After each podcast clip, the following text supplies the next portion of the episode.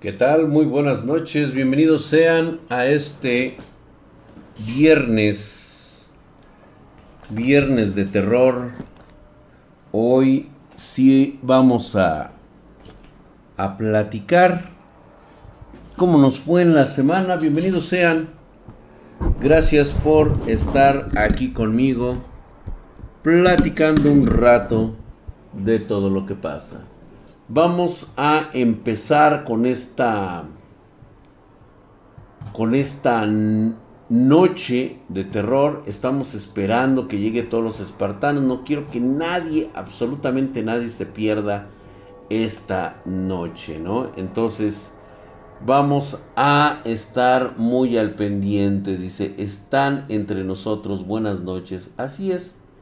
De siempre han estado. Este es un fenómeno que ocurre eh, según los, los escritos de un libro como el que yo poseo y también el de los pues los ya arraigados libros más antiguos hablan de que en un pasado remoto eh, pues hubo una, una tormenta, una tormenta solar que permitió rasgaduras en la realidad y que pues bueno permitió en algún momento determinado que se abrieran portales permitiendo la entrada de lo suficientemente grandes estos portales para que pudiera pasar una entidad como el Wendigo. Propiamente no hay un dato relevante más que se considera un espíritu vagabundo, un espíritu infernal que al parecer encuentra cierta delicia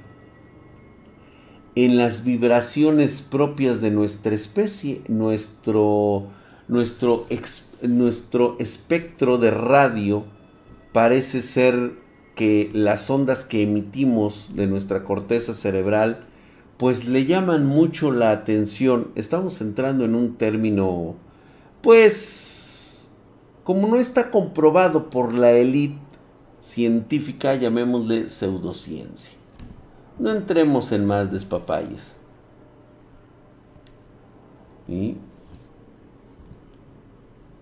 Entonces, vamos a, vamos a entrar con esto.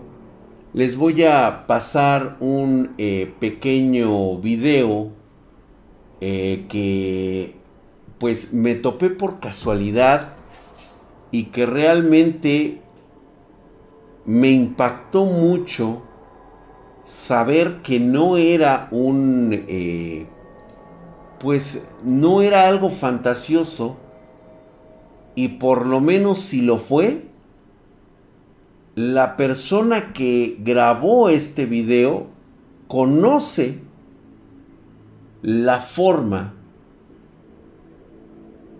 de un Wendigo. Ya lo conocían los nativos americanos, lo llegaron a conocer los mismos aztecas, lo llegaron a conocer las mismas, eh, pues ahora sí que las mismas leyendas de China. Y esto es porque, pues bueno, no pasaron, no pasaron uno. El Wendigo es un ser pues vamos a denominarlo, es un ser de semi-energía. ¿sí? Es un espíritu, o como le podríamos llamar, un ente. Vamos a denominarlo como un ente con la capacidad de transformarse, no de transformarse, sino de mantener una, una apariencia sólida y tiene la capacidad de, eh, de poseer cualquier tipo de criatura orgánica. Es decir, puede estar tanto en una ardilla, en un sapo, como en un ser humano, en un elefante, en un tigre, en un león es una figura metamórfica. Salida, vaya a saber de dónde fue traída. este, yo escuché que fueron otros entes menos wendigos, según escuché, una investigación de hipnosis. Eh, fíjate que cuando yo lo escucho, inmediatamente lo reconozco. Quiero que cuando entremos en este video presten atención al sonido que se escucha. Y este sonido deben de tenerlo presente cuando les platique cómo conocí a esta entidad que prácticamente eh, pues me dejó orinado de los pantalones en un viaje hacia eh, la selva sur del país de México, allá por los años 90. Era yo muy joven, por supuesto, y les voy a narrar esa parte y cómo, cómo fue y quién tuvo la culpa de, de toparme con esta criatura que al parecer había recorrido miles de kilómetros porque había sentido una presencia tan maligna que no se pudo resistir. Por supuesto que es una historia real. ¿sí? Si no es una historia real, ¿para qué la contaríamos? Reitero nuevamente, y ahorita voy a entrar en detalles en esto, porque desde el día que escuché nuevamente al Wendigo, pues como todo, como toda persona traumada que soy, como toda persona que tiene un pasado que eh, prácticamente fue desolador para mí, para lo que fue mi familia, pues obviamente quedan traumas, ¿no? Quedan miedos todavía primordiales. Créanme que para mí a veces es muy difícil tener que explicarle a alguien que suelo levantarme en las madrugadas este, pensando que todavía me encuentro en aquella época donde todas estas cosas ocurrían. Este, vamos pues a empezar. Es, dice, no, nada que ver, pie grande no es un ser mágico, demoníaco, es un eh, críptido, según es algo así como un cavernícola, un gorilón evolucionado. Quien el pie grande sí es totalmente diferente. Puede ser una banshee pues es que están relacionados, cada quien lo conoce dependiendo del sitio o del lugar donde el folclore lo ha transformado. Eh, aquí en, en, en, México se le conoce normalmente como, como un chaneque, como, un, como la misma llorona. De hecho, hay mucha gente que la llega a identificar de esta manera, esta entidad llamada el Wendigo. Se les puede abatir o dañar de alguna manera, obvio, por protección, no. No, definitivamente estamos a merced de estas entidades. Si existe alguna forma de protegerse siendo una persona tan malvada, tendrías que ser alguien pues verdaderamente dotado de estos, este, de estos conocimientos que ya les he mencionado anteriormente, ¿no? Entonces, ¿qué les parece si eh, escuchamos un poco para entrar en contexto de lo que es este suceso ocurrido a un cazador en alguna parte del bosque de Rusia durante pues vamos a llamarlo así, este, ¿qué les parece? Espero que lo puedan ustedes escuchar, que quede claro cómo, cómo, cómo se escucha. Vamos a ver si, este, por favor, mi querido negro, me avisas únicamente, este, Jennifer y el negro, este, igual que última fuerza, pues me pueden decir si se escucha correctamente, ¿sí? Lo que pasa es que los rusos, los rusos eh, tienen un bosque gigantesco, o sea, es un millones de kilómetros cuadrados de bosque y créeme que las cosas que pueden llegar a vivir ahí, pues, terrorífico, ¿eh? Les cuento cuál es la situación. Este individuo sale a cazar, como es su, su, su forma de vida ¿sí? Y durante ese proceso empieza a sentir que algo lo está acechando, escucha sonidos bastante raros y eh, de hecho empieza a hacer disparos porque teme que algo esté sucediendo. Así que vamos a escuchar un pequeño fragmento de esto que está que está pasando con él y posteriormente entramos en más detalles. Vamos a escuchar, presten ustedes atención, vamos a escuchar un poco de lo ocurrido en este bosque de Siberia durante la madrugada.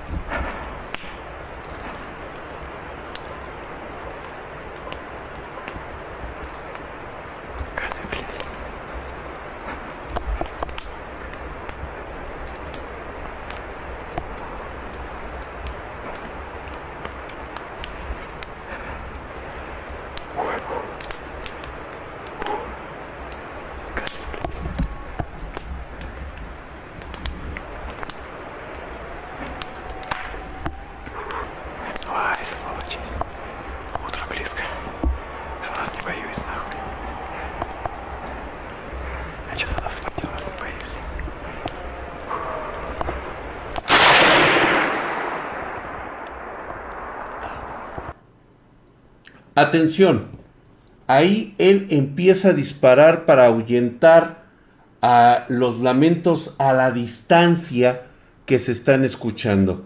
Estos lamentos, ahorita les voy a explicar de qué se tratan. ¿Por qué reconozco que es un Wendigo? ¿Sale?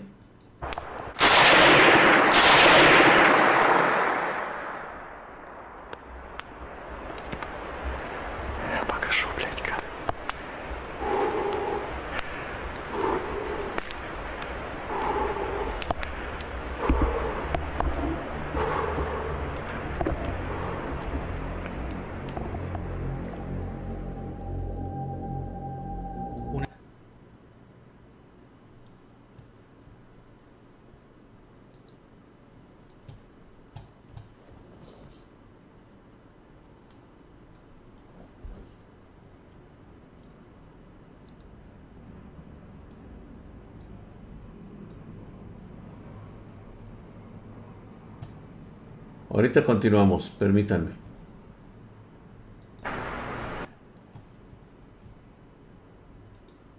Escuchemos.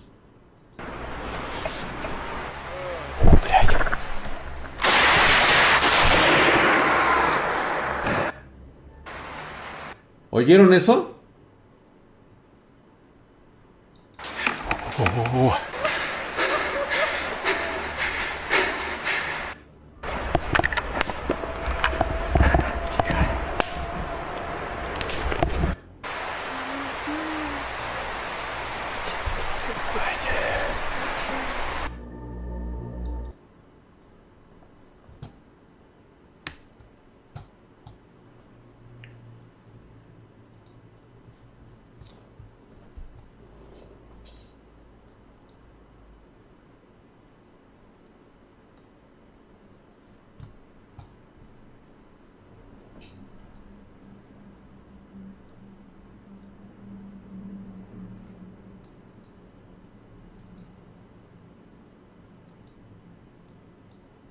Una última vez. Las historias que...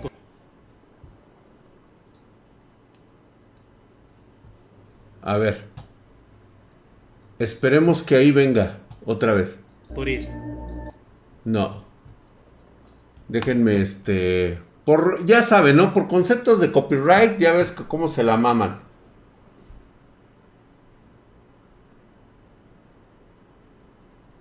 A ver. Tampoco pueblos sin ningún tipo de infraestructura. De hecho, lo van a poder observar este video. Precisamente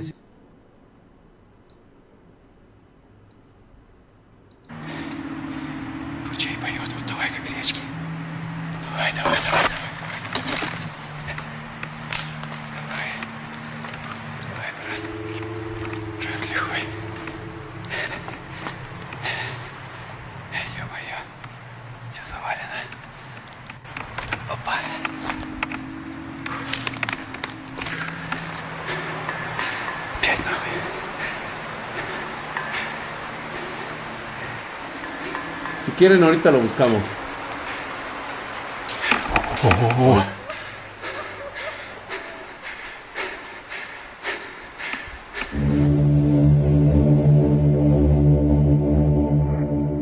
debido a lo cercano de los ruidos Ok, vamos a buscar el de, el de Sergey. Ese sonido es donde ya me avisa que efectivamente es un Wendigo. Ahorita les voy a explicar por qué.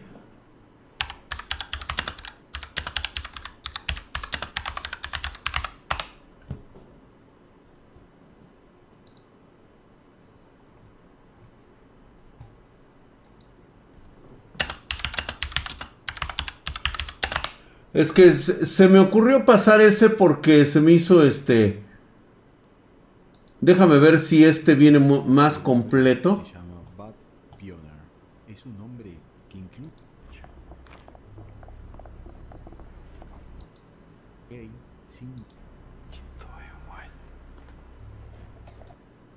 A ver. Ah que sí es un poquito difícil que normalmente pues todo mundo, todo mundo dice es algo misterioso cuando yo sé qué es. Sí, o sea, yo sé lo que es esto.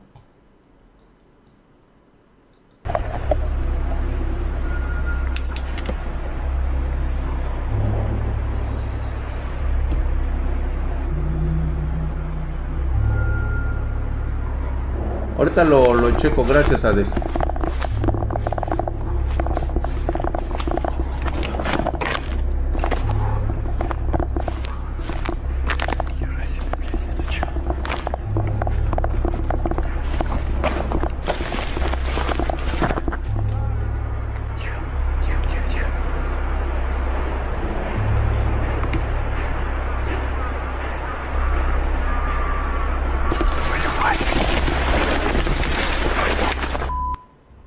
filmación com- A ver, creo que Hades me lo acaba de pasar. A ver, vamos a ver si es esto, este...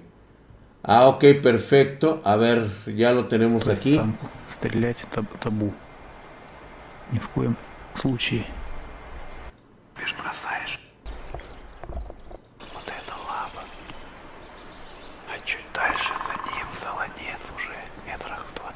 Ese es el sonido característico de un bosque.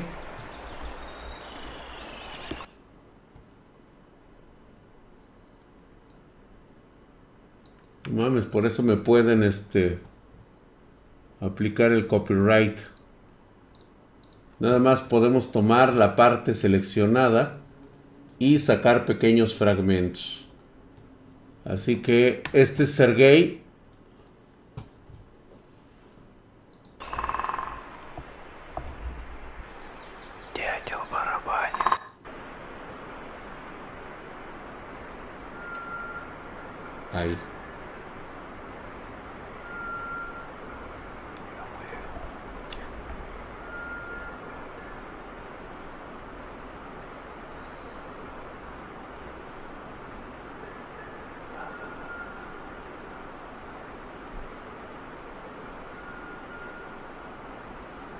Está completo este, ¿eh?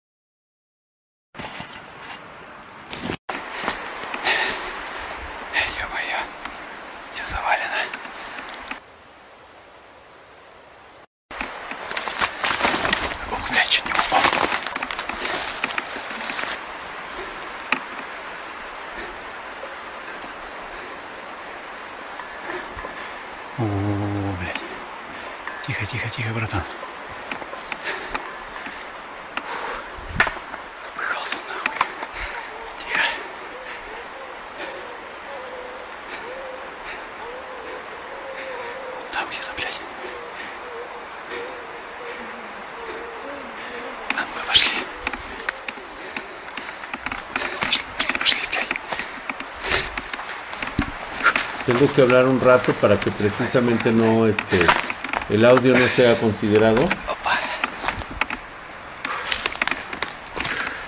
No importa, aquí lo podemos regresar en cualquier caso.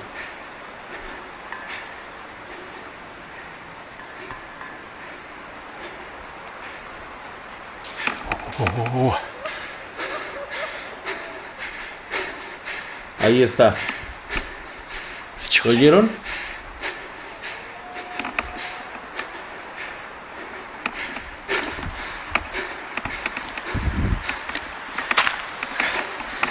¿Escucharon eso?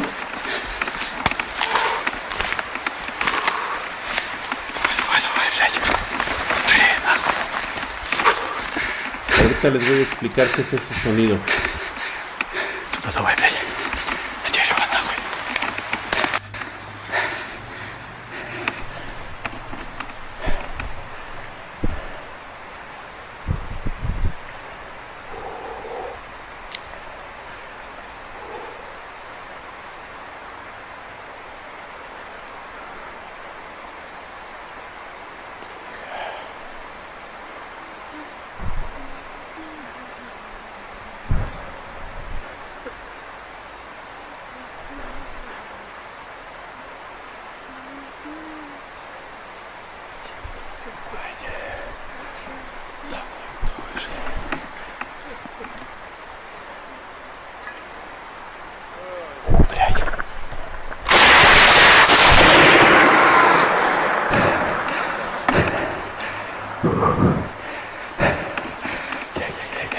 En el tercer disparo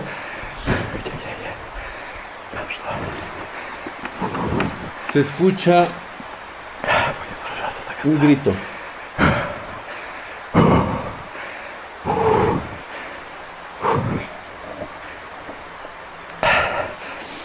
No, no le dio. Era para asustarlo.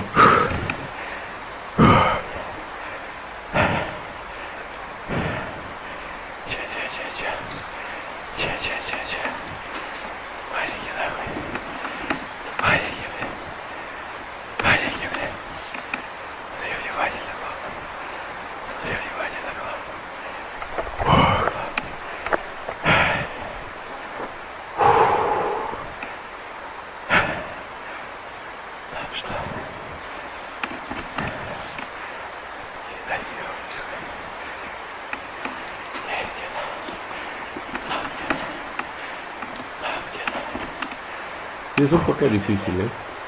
Es-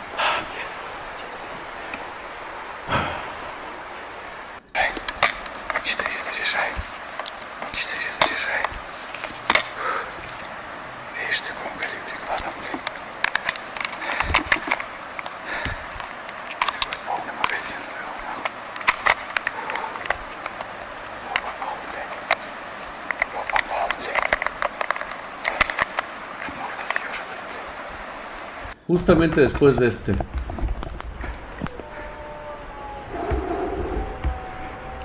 es terrible. ¿Oyeron eso?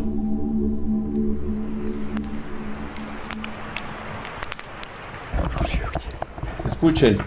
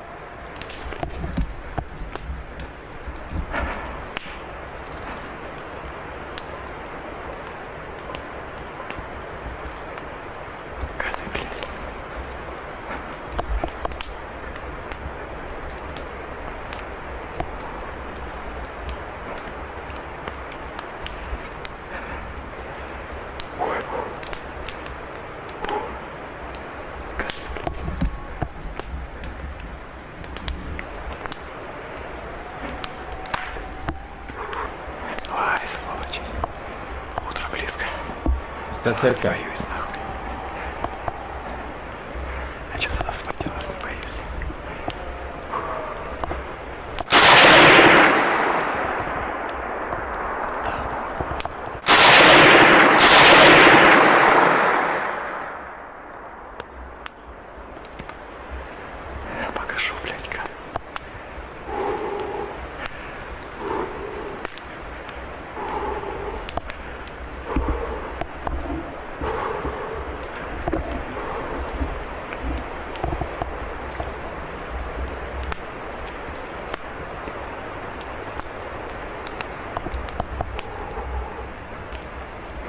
Gracias por sus likes.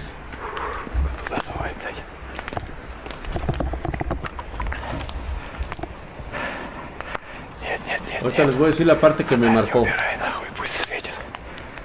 Ahí.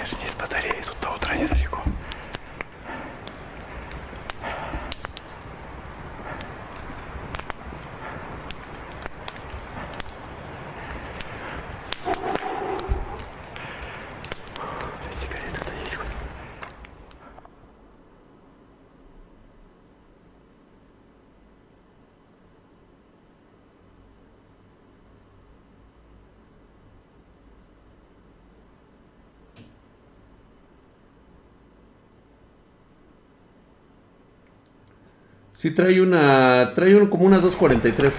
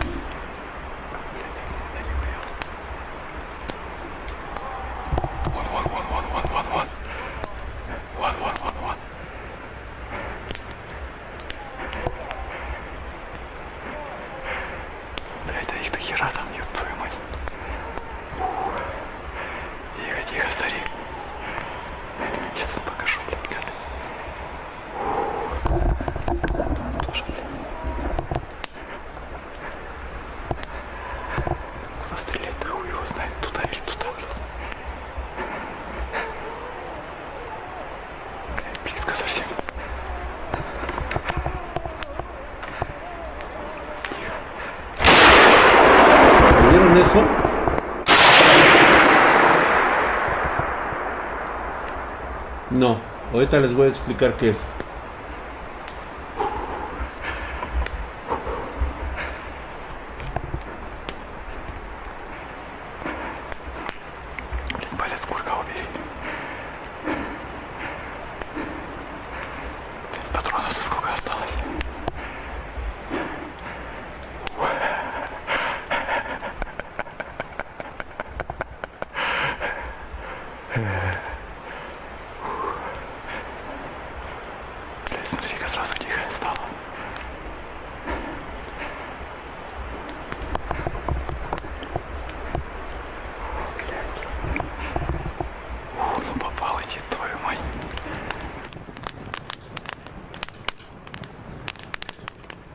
Está muy extenso el video. La verdad es de que este quisiera quedarme con un con un pedazo del relato. Creo que este aquí lo podemos encontrar. Sí, hay un pedazo en este relato. Lo que sea que ande allí abajo podrá atraparlo.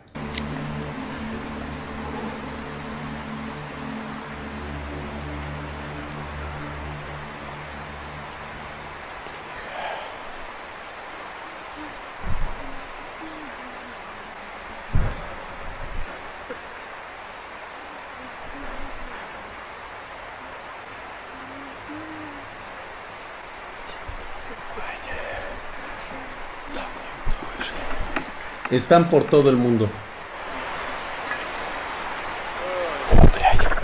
¿Oyeron eso?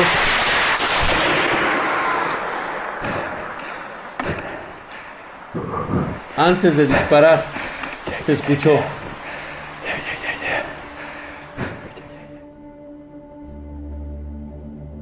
Nuevamente ponte en sus zapatos. No hay forma que un ser humano lo haya podido seguir tan rápido en esta oscuridad, tomando en consideración aquel sonido. En la lógica de ser gay, eso sí, a cualquier par combina con todas esas voces. ¿Lo escuchaste, escena? Hay algo muy extraño que se combina con todas esas voces y lamentos. ¿Oyeron? Esa parte, cuando yo la escuché por primera vez, inmediatamente supe que era. que se combina con todas esas voces y lamentos.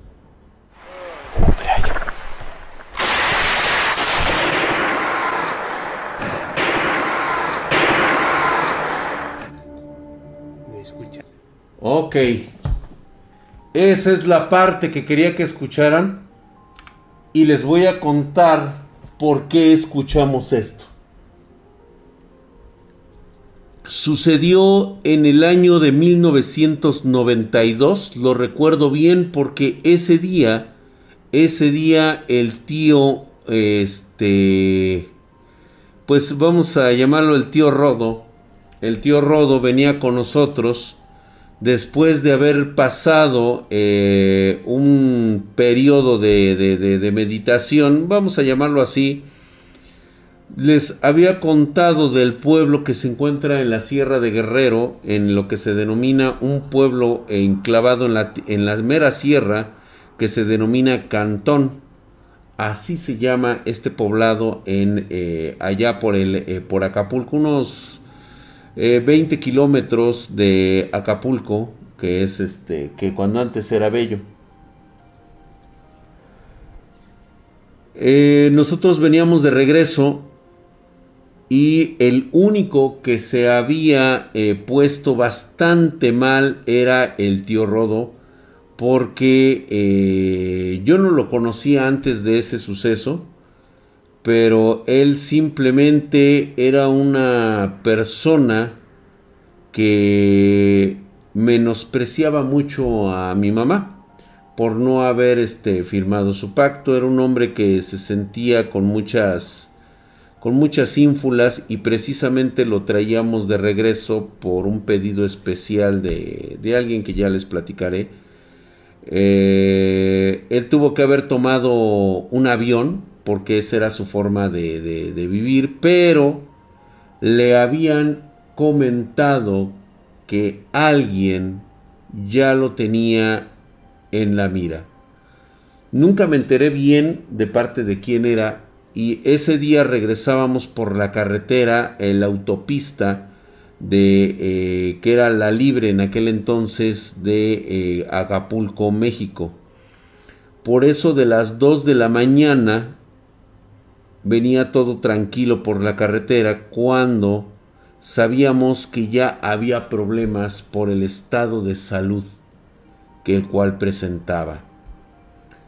Para todos aquellos que no sepan, en las carreteras de México, en algunos puntos de aquel entonces, ya se ponían estos sistemas de señalamiento de alarma cuando te quedabas varado en medio de la, de la carretera, podías pedir un SOS o una ayuda. Eran unas torres amarillas al lado de unos este, tambos llenos de agua donde podías comunicarte con los ángeles verdes, que son estos individuos que este que siempre andan rondando las carreteras de México proporcionando gasolina o incluso electricidad y tienen todos los elementos para ayudar a una persona en desgracia. Desafortunadamente eran las dos las 2 de la mañana.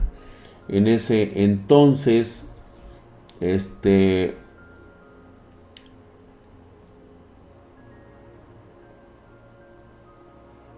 Ok.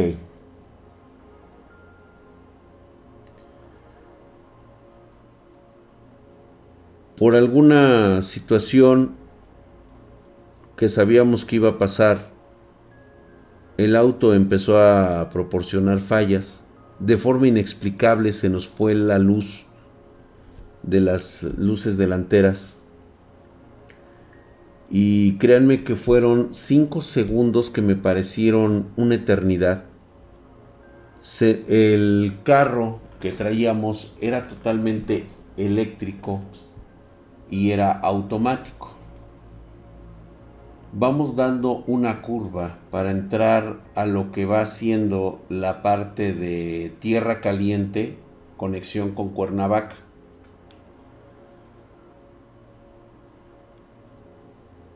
En ese momento se apagan todas las luces del auto, pero así, de la nada se apagaron. Nos quedamos sin luces delanteras a las 2 de la mañana viajando por la carretera, la autopista. Venía manejando mi papá y en ese momento tuvo que amarrarse prácticamente porque no se veía absolutamente nada adelante.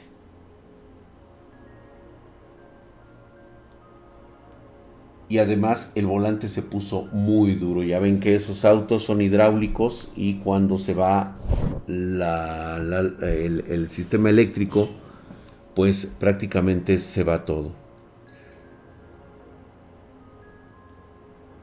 ya no regresó la energía. Mi mamá voltea a ver a mi papá y en ese instante mi papá toma a mi mamá y le dice que haga lo suyo.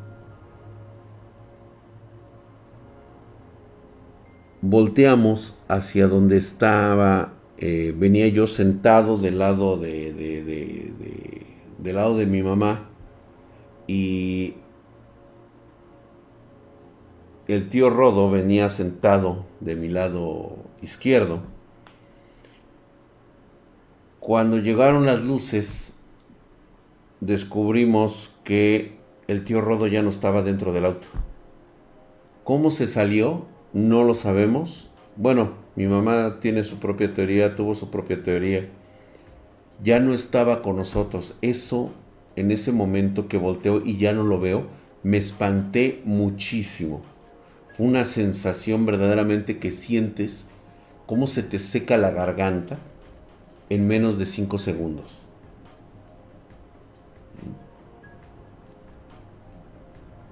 El corazón me empezó a palpitar muy fuerte sentía el dolor de la caja torácica, de el susto de saber que como demonios una persona de carne y hueso se había desaparecido.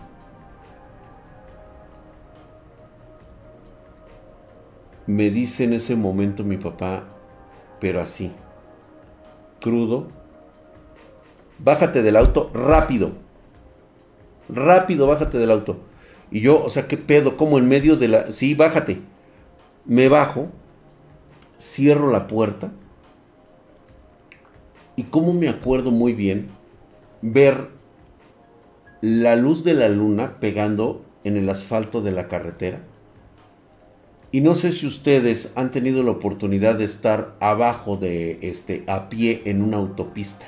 Las curvas son enormes, güey. O sea, lo que pasas tú con el carro, verdaderamente en una, en una curva, se ve enorme cómo se va haciendo la curva. No te voy a mentir, en el momento en que yo me doy la vuelta, veo tan solo dos segundos, volteo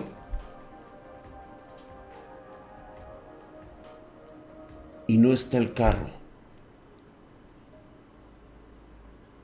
Estuve así de llorar estaba yo espantado, me había quedado solo en medio de la carretera. No se escuchaba absolutamente nada. ¿Qué había pasado? ¿Por qué no estaba el auto?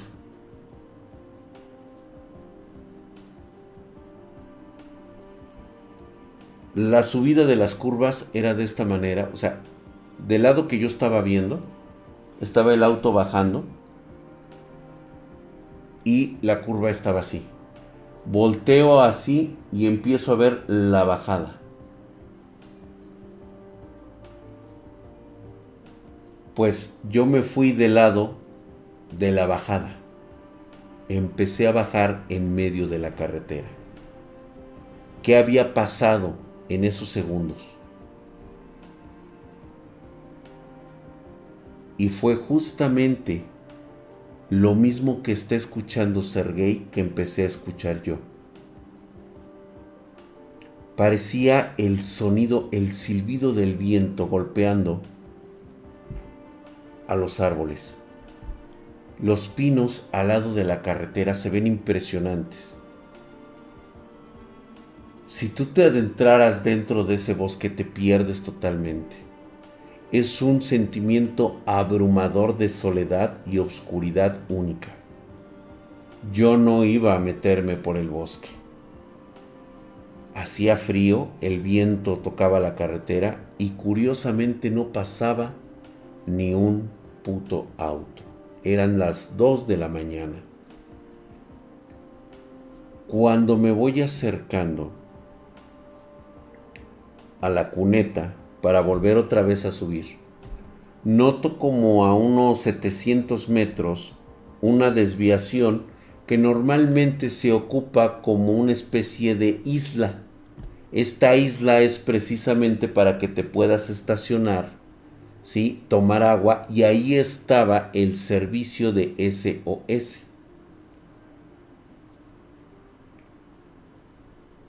Cuando me voy acercando, noto que el auto está estacionado ahí. Sentí alivio porque dije, por fin voy a, o sea, no me perdí, güey, después de todo. Como sea, llego al auto. No te miento. O sea, de, del tiempo de reacción de donde estás del automóvil a donde estabas tú, pues se veía cerquita, pero a la hora de caminar, cabrón, eran por lo menos unos 700 metros, cabrón. O sea, realmente pierdes la noción de la distancia cuando estás en una carretera. Entonces, tardé como 5 minutos en llegar y escuchando yo ciertos sonidos que provenían de todos lados de la carretera. Llego yo y descubro que el auto está vacío, no hay nadie. Entro en una especie como de pánico y lo primero que me surge es darme la vuelta para tomar el teléfono de la pedida de auxilio. Descuelgo la bocina, me la pongo en el oído y justamente escucho una risa proveniente del audio. Como la que acabamos de escuchar, era como una hiena lo que se oía. Tanto fue mi espanto que yo solté la pinche bocina, me subí al carro y lo cerré. Me quedé adentro. Estando adentro, como al minuto y medio, se empieza a escuchar voces y lamentos como los que escuchamos en la grabación de Sergei. Yo no entendía qué estaba pasando o por qué estaba pasando. Las dos ventanas de la parte de atrás de este marquís modelo 81 color vino que era el auto lo conocen muchos como LTD.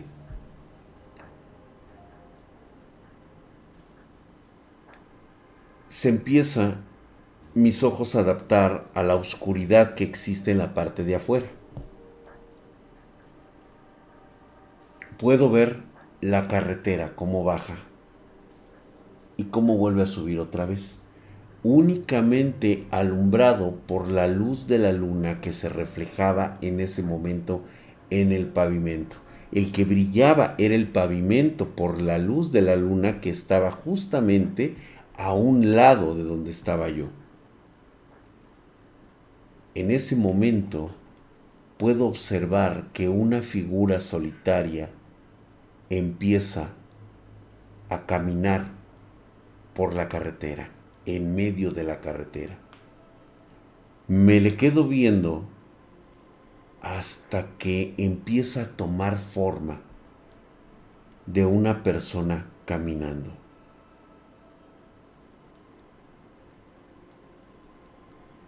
Mi asombro, perdonen ustedes chicos, pero tan solo de acordarme, me estoy poniendo, este, se me pone la carne de gallina al recordar ese, ese dato, porque la persona que venía bajando la pude reconocer en la silueta y era la forma de caminar del tío Rodo.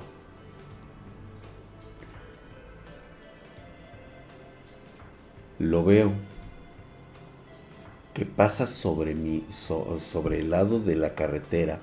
Lo veo por la ventana y lo noto muy extraño. Ni siquiera me volteó a ver.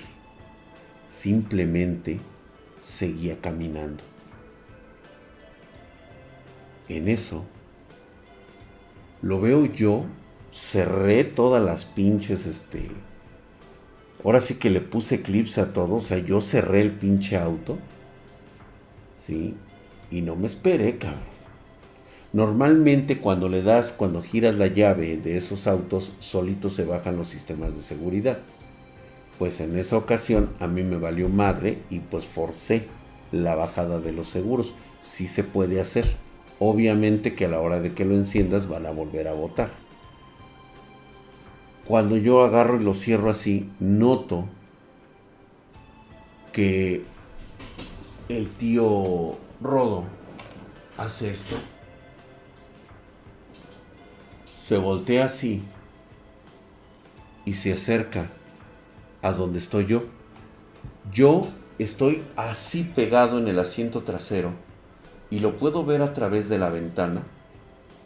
Se agacha y recuerdo ese rostro. Ese rostro eran los ojos totalmente carentes de párpados. Estaban como botados. La nariz le sangraba y parece que le habían sacado todos los dientes con fuerza. Ya no tenía dentadura.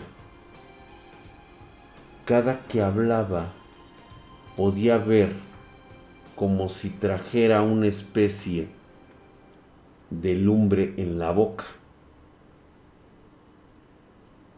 Son de esas ocasiones en las que piensas que tal vez estás teniendo un sueño, que es una alucinación. Y recuerdo las palabras que me dijo. No te atrevas a ayudarme. Él ya me tiene. Y se volvió a reír la misma voz que yo escuché cuando estaba llamando por teléfono para pedir ayuda. Totalmente aterrado y no les voy a mentir, son de esas cosas que son traumáticas y que pues es obvio. Una vez más volví a orinarme en mis pantalones. ¿Sí? Era yo un chamaco, traumatizado por lo que estaba viendo y pensando que era un sueño.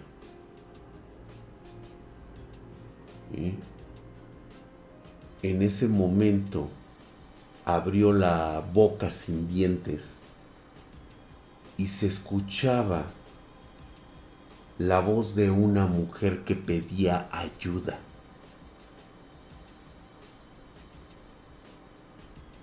Se podía escuchar. ¿Ustedes han escuchado el sonido de un alce? Busquen cómo, cómo este, qué sonido hace un alce.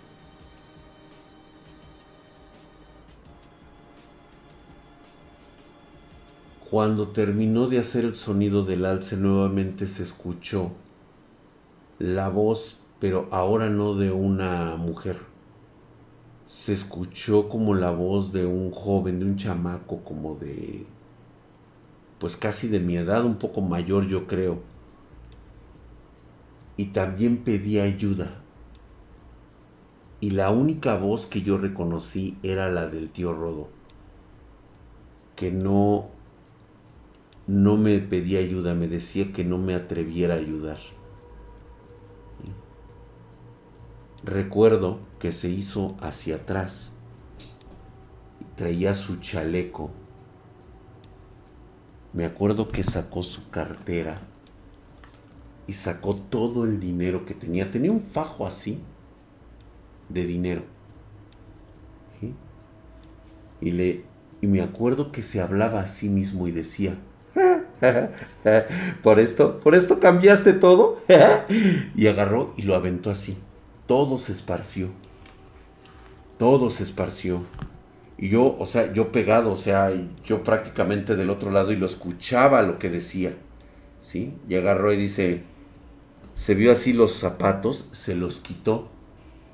Que por cierto usaba zapatos muy finos. Y le decía, mira, mira los zapatos. Y se los ponía así viéndome con los sin, sin, párpados, o sea, nunca parpadeó en todo ese tiempo. Yo lo único que podía hacer era mirarlo así, güey. ¿Sí? O sea, no podía dejar de mirarlo, güey. O sea, yo tenía miedo de que si cerraba los ojos, tapaba los oídos, cuando los abriera, él iba a estar enfrente de mí exactamente, listo para matarme, cabrón. En ese momento, tira los zapatos y se regresa por la carretera corriendo. Y fue la primera vez que vi cómo corría un espíritu del viento. Descalzo podía ver y escuchar los lamentos de dolor de los pies del tío Rodo corriendo por la carretera. Los pies le estaban sangrando y le salía como fuego y la cabeza se le empezó a prender de lumbre. Corrió, subió por la carretera y justamente donde estaba el monte dio la vuelta, ahí dio la vuelta y desapareció. Yo lo seguí por el medallón, por la parte de atrás del, auto. ¿sí? Lo más curioso era el sonido. Lo podía escuchar yo a pesar de lo lejos que estaba. Y era justamente el tipo de sonido que escuchaba Sergei. Así. Lo podías escuchar así de cerca.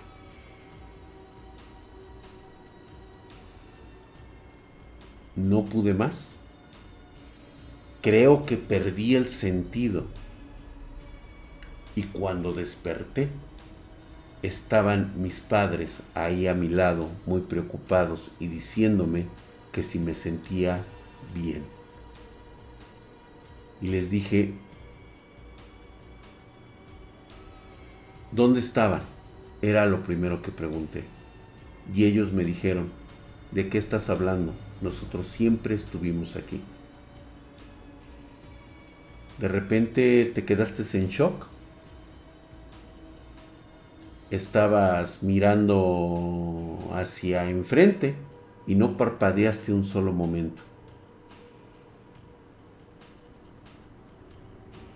Y el tío Rodo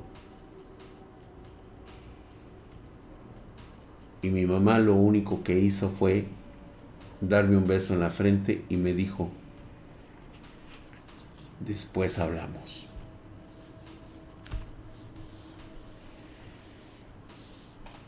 Mi papá da la, la vuelta a la perilla y enciende el auto. Todo el camino ya no pude dormir. Llegamos a la Ciudad de México a las 5 de la mañana. Entramos por la carretera Traté de dormirme por eso de las 7 en mi cama. Y me puse a reflexionar mucho. Ya hasta después atas los cabos. Y era precisamente la maldad del tío Rodo quien había llamado a este llamado espíritu, llamado el Wendigo. Es una entidad que deambula tanto en las ciudades, en los lugares oscuros y solitarios, como en los bosques, iguales, oscuros y solitarios. Les llama mucho la atención este, esta vibra, esta energía negativa que tienen muchos seres humanos. A veces hay gente que desaparece de esta forma. ¿eh? O sea, nunca más se vuelve a saber de ellos. Los sonidos que escuchaba Sergei, esos lamentos, son lo que queda de las personas a las que ha devorado y poseído el Wendigo. Es una entidad que le gusta quedarse con ciertas partes de las personas a las que, vamos a llamarlo así, las devora.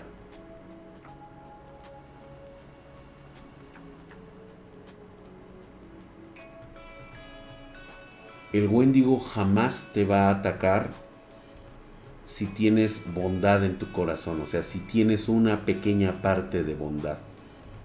Lo que yo pude escuchar de las leyendas es que el Wendigo únicamente se siente atraído por el olor fétido de la maldad de las personas, por esos malos espíritus, por ese hedor putrefacto de las personas que no tienen ni tantita madre ni tantito corazón.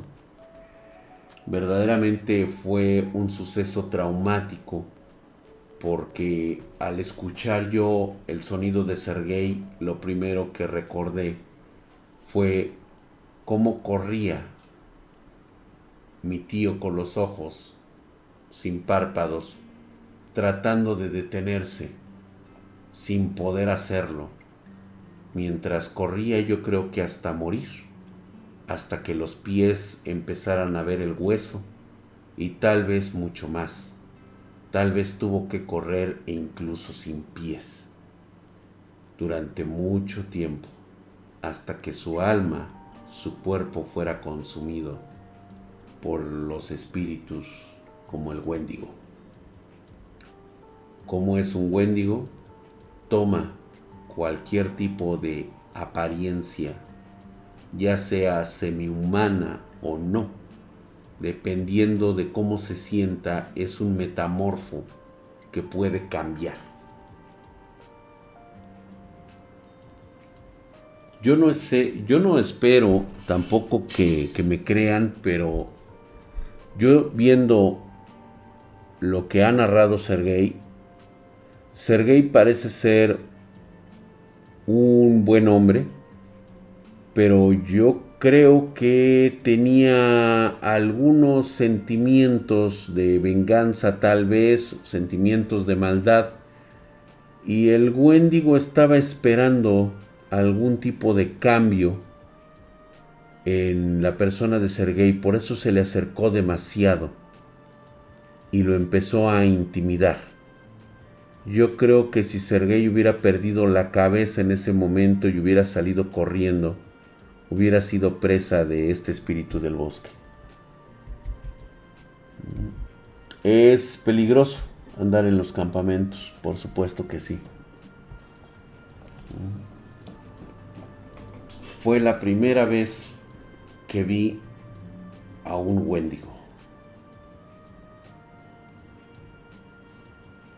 Bastante, bastante perturbador. En el anime de la novia del brujo antiguo, ese según es un Wendigo. No. Me dio una sensación de tristeza y miedo cuando narraste todo esto porque me imaginé el cómo te sentiste en ese momento.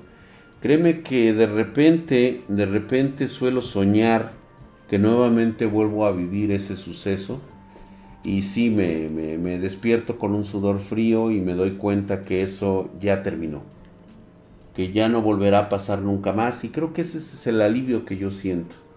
Sin embargo, las experiencias que uno vive de este tipo de cosas a veces suelen ser traumatizantes y no sanan tan fácil. Gracias mi querido Alfredo, dice, hola tío Drag, en mi trabajo suelo ver sombras, trabajo en un restaurante y por los pasillos donde entra proveedores. Ten, este, pues nada más mantente al margen de estas sombras. Mientras no te hagan daño, no pasa absolutamente nada. Mm, Hasta pidió permiso al bosque para cazar. Exactamente.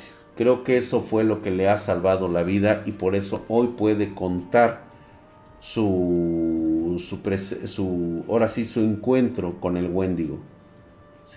Posiblemente si hubiera sido un hombre malvado ni siquiera nos hubiéramos enterado. Tal vez hubiera quedado el celular perdido durante siglos o lo hubieran encontrado o X. Pero creo que este precisamente ese detalle es el que le salvó la vida. Pues bueno, le damos este el- el- la bienvenida de suscripción a Armo 45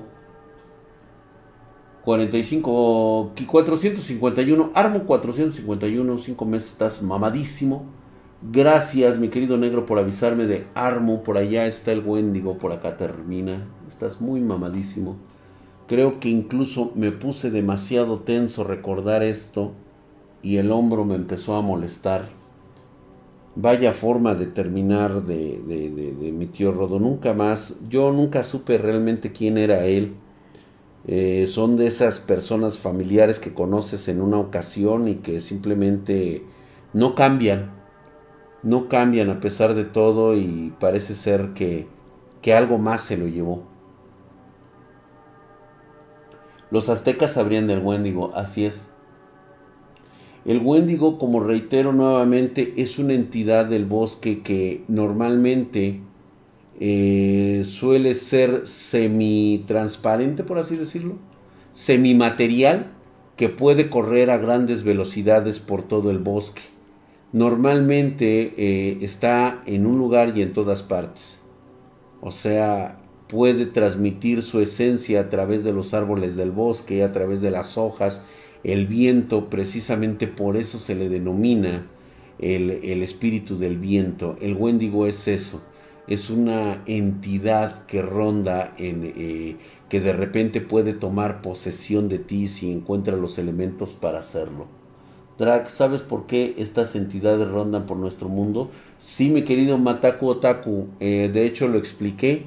Es precisamente porque en algún momento de nuestro pasado primordial hubo eventos naturales que propiciaron grietas en nuestra realidad y permitieron el traspaso de entidades de otras dimensiones, de otras realidades o incluso de espacio-tiempo en el cual pues eh, ellos eh, o estas cosas también se sintieron en un momento que habían llegado a un lugar diferente al que conocían. Y desde entonces viven con nosotros y pues hay algunas que sienten que somos su alimento y se alimentan de nosotros. Podría ser precisamente la voz, exactamente mi querido Noxis Una, precisamente por eso hablaba de que ese es el sonido, la voz de interpretación que puede ser de un Wendigo. No entendí por qué sobrevivió y no se lo llevó. Suranaider es porque Sergei no tiene la, suficiente maldad y el Wendigo no le pareció tan apetitoso llevarse a alguien como Sergei. Tal vez pueda tener un mal sabor espiritual, un mal sabor de energía que no le gusta al Wendigo. Desde tiempos antiguos se ha especulado que el Wendigo únicamente le gusta el sabor de la maldad, el sabor de la gente perversa y cruel. Ese es el sabor que ellos prefieren.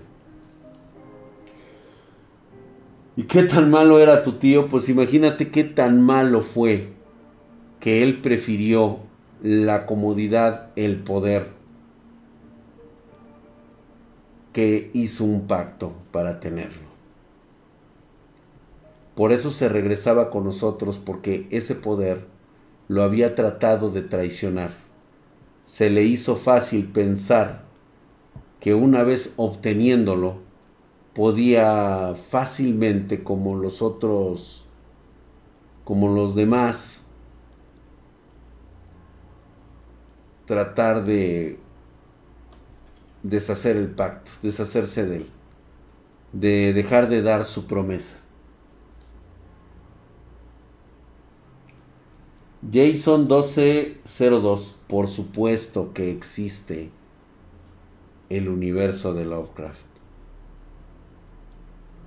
Ya hemos hablado de ese tema.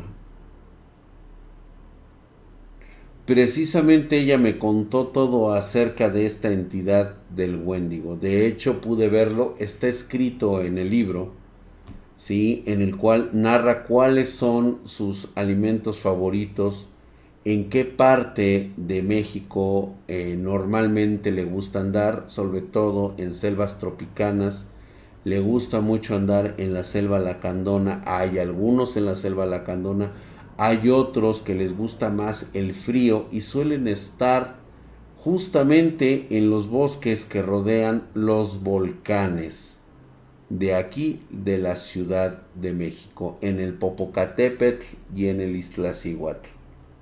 En América Latina suelen ser una excelente forma de vivir la, lo que es Perú, Costa Rica, Chile y eh, sobre todo Argentina, ¿sí? en la Patagonia. Ellos corren libremente, les gusta eso. ¿Hay algo más cabrón en los bosques que el Wendigo? Sí. No les puedes hacer daño a los Wendigos, simplemente son como una fuerza de la naturaleza. Santiago Esquivel Vargas con sus 20 pesos, deberías de colaborar con leyendas legendarias Estoy a su disposición en cuanto ellos lo requieran, con mucho gusto les explico algunas cosas como esta. De hecho, he tratado de comentarle a Dross, he tratado, obviamente él es un youtuber muy grande y pues no le va a hacer caso a alguien como yo.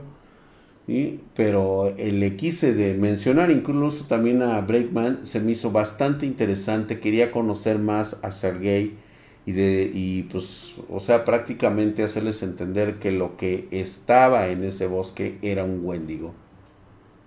Drag, hay cosas raras igual en, en Chernobyl.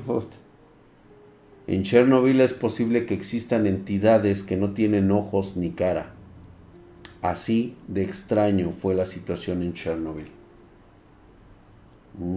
Al final y al cabo el Wendigo come cosas malvadas y carecen de, y carecen de respeto pero debe de haber muchas cosas más que son peores. Así es. De hecho, lo hablamos en aquella noche en que asaltaron el convoy del expresidente Venustiano Carranza.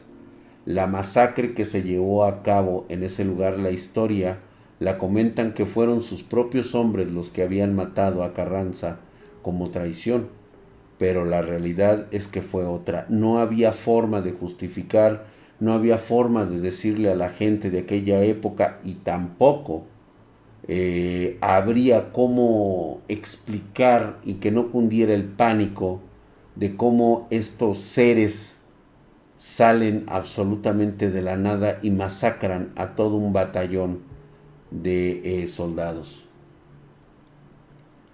Drac habla de los niveles de que podemos alcanzar como civilización y también habla del agua de calzón en la madre. Antonio, vamos a hablar de eso. A ese güey también, ¿qué? Este, este güey también fue ojete. Oye, la madre, güey. Al fin y al cabo, ok, dice Dra, fuera de mame, ¿un Wendigo puede estar en la ciudad? Sí. Sí, de hecho, ¿se acuerdan ustedes de donde les dije que estaría el aeropuerto del lago de Texcoco?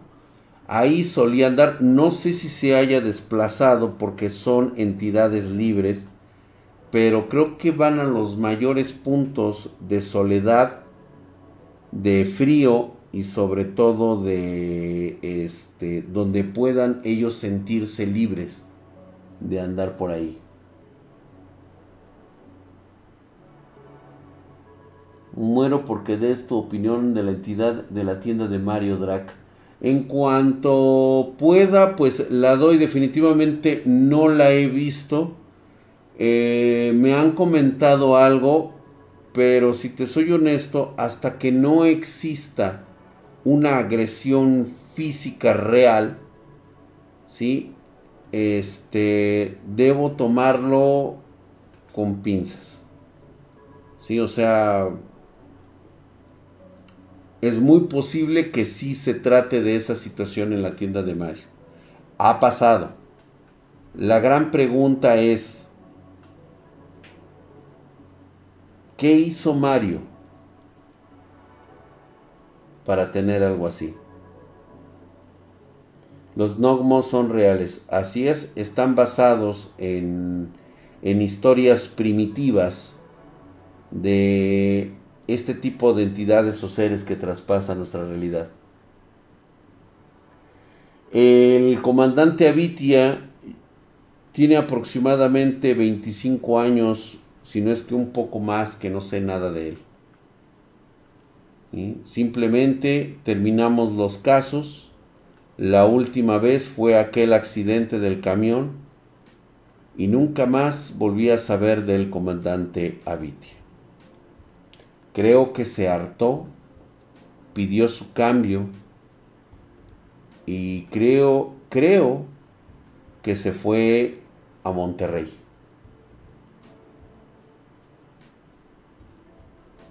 Puede ser algo positivo, mi querido Gohan 11216, pero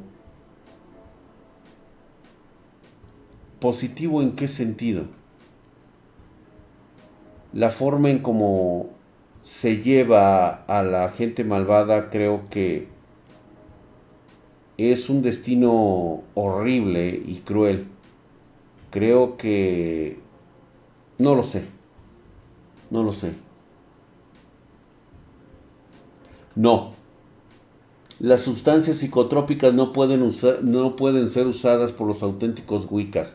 No puedes darte el lujo de perder el control de la energía ni un segundo.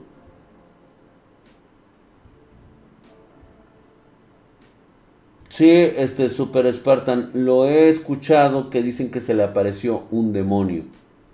Puede ser un espectro, eso sí puede ser un demonio creo que no la estaría contando. ¿eh? Un demonio no llega para asustarte.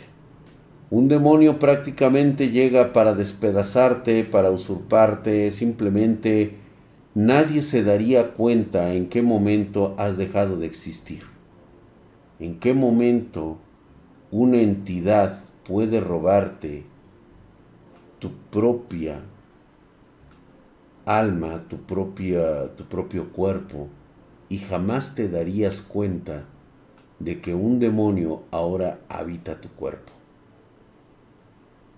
O sea, la realidad es de que si fuera un demonio, no le estaría contando. Así de simple. Sí, claro, claro que sí lo puedes hacer, pero precisamente únicamente es algo que está dado lo de la inmortalidad. Me pregunta Pontio que si se puede lograr vida eterna e inmortalidad con el pacto. Claro que sí. Pero los sacrificios que tendrás que hacer te los dictará el mismo pacto. Ahí verás el grado de maldad y también qué tan poderoso puedes llegar tú a convertirte al obtener la inmortalidad. Muchísimas gracias a todos ustedes. Dice, te deja pensando muchas cosas como por qué el Wendigo no se lleva a los asesinos seriales. Suena a que el Wendigo al llevarse a las personas con maldad es como una especie de héroe o algo así. No creo que lo sea. Ni infinitamente no lo será. O sea, no se lleva a los asesinos seriales a los que tú tal vez nunca has conocido. No se los lleva Imagínate cuánto misterio sin resolver hay de personas asesinadas por un, por un asesino serial. Y hay asesinos seriales que nunca han vuelto a aparecer. Pero no creo que lo haga por caridad. No creo que lo haga porque sea un superhéroe. Simplemente es una entidad, una cosa de la naturaleza que tiene hambre. Y lo hace.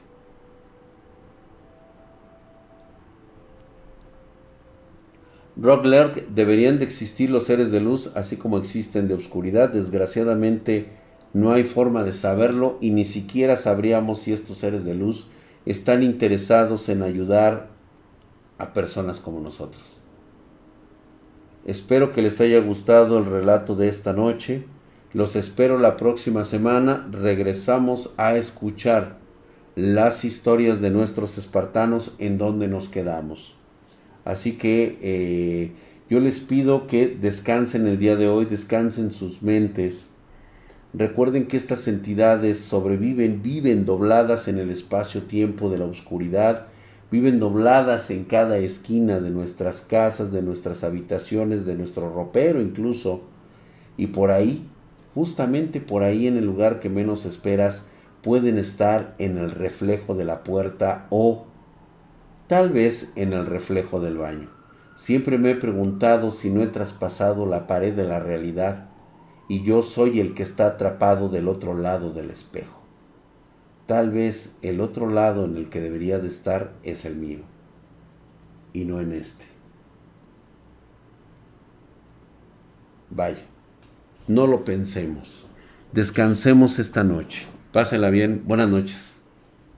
Buenas noches muchachos. Descansen.